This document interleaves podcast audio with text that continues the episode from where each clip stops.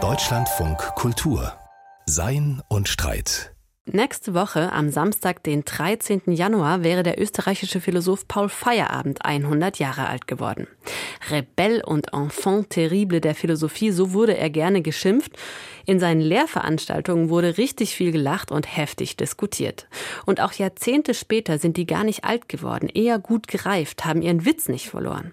Bei Surkamp erscheint gerade erstmals eine Vorlesungsreihe, die Feierabend 1985 an der ETH Zürich gehalten hat. Titel Historische Wurzeln moderner Probleme.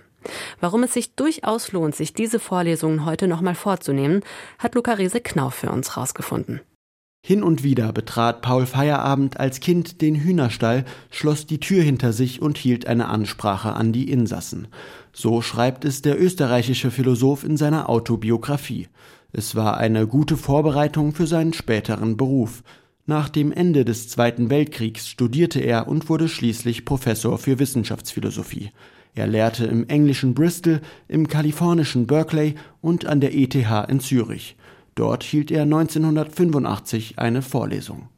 Was der rote Faden ist bei der Vorlesung, ist äh, meine Überzeugung, dass man abstrakte Probleme, konkrete politische Probleme, Probleme in den Wissenschaften, Probleme äh, Umweltverschmutzung und so weiter, sehr gut dadurch klären und vielleicht sogar lösen kann dass man zurückgeht auf den Ursprung der Probleme, wo sie zum ersten einmal formuliert worden sind.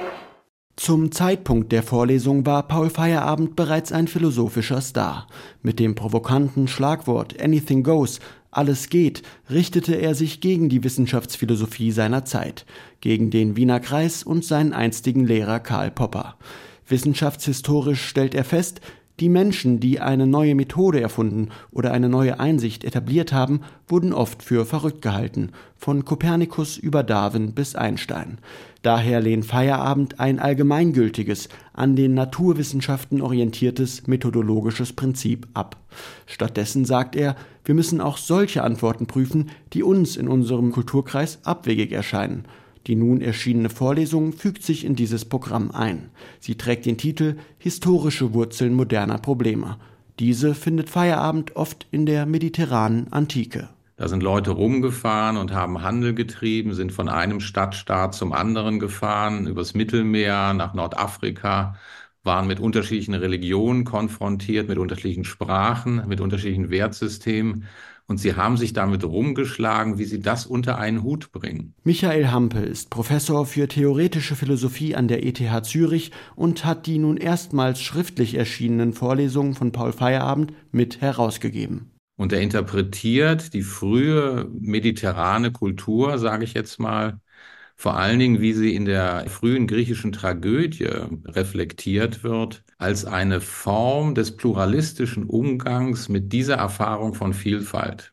Große Imperien wie das Römische Reich sollen dann versucht haben, die kulturelle Vielfalt einzufalten, eine Entwicklung, die auch heute auf dem Globus zu beobachten sei.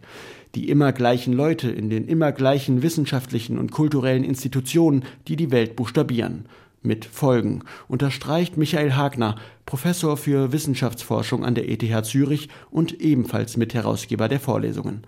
Bei Feierabend finde sich vieles, was in aktuellen postkolonialen Debatten fast wortgleich zu lesen ist. Dass also die Vielfalt hier nicht im Sinne eines hübschen Orchideengartens gemeint ist, wo es ach so viele schöne unterschiedliche Dinge gibt, sondern das hat eine kulturelle Bedeutung, die vielleicht mal für das Überleben unserer Spezies fundamental werden könnte. Stichwort indigenes Wissen und der Umgang verschiedener Kulturen mit Natur und Umwelt. Die Globalisierungsversuche der wissenschaftlich-technischen Lebensform der westlichen Welt sieht Feierabend an vielen Stellen gescheitert. Also für eine Kritik am Eurozentrismus ist Feierabend eine frühe Gewährsperson. Wie dezidiert er diese eurozentrische Position in Frage stellt und wie beharrlich er darauf hinweist, dass man den anderen Kulturen und den anderen Zivilisationen einfach zuhören muss. Paul Feierabend war von der bloßstellenden Kraft des Dadaismus und von dem Dramatiker Johann Nestroy beeinflusst. Das zeigt sich in seinem Vorlesungsstil. Und um die Welt kennenzulernen, kommt es mir vor, braucht man eine Minestrone.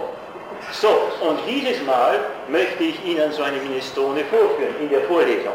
Bei Feierabend war die nicht akademische Sprache, das Schnoddrige, das Hin- und Herhüpfen zwischen Themen, das, was er am Anfang der ersten Vorlesung die Produktion einer Minestrone nennt, eines vermeintlichen Durcheinanders, das war nicht das Resultat von Wirrköpfigkeit, sondern das war eine Absicht. Das steckte schon in der Darstellung eine Kritik. Die Vorlesung als Performance. Bei Feierabend eine performative Kritik am akademischen Betrieb. Er war dabei so kritisch wie selbstkritisch, attestierte sich selbst ein großes Maul und nannte als Grund für seine Universitätsstelle das gute Gehalt und die geringen Lehrverpflichtungen. Umso ernster ging er seine Arbeit an, weshalb sich die Lektüre einer fast 40 Jahre alten Vorlesung auch heute noch lohnt. Am 13. Januar jährt sich also der 100. Geburtstag von Paul Feierabend. Dann geht übrigens auch die Webseite pkfcentennial.org online und da kann man sich die Vorlesungen alle nochmal anhören. Für die Erlaubnis, schon vorab exklusive Original-Audioaufnahmen der Vorlesungen einzuspielen, danken wir vielmals Paul Feierabends Witwe Grazia Borini Feierabend und auch dem Feierabendarchiv in Konstanz. Vielen Dank dafür.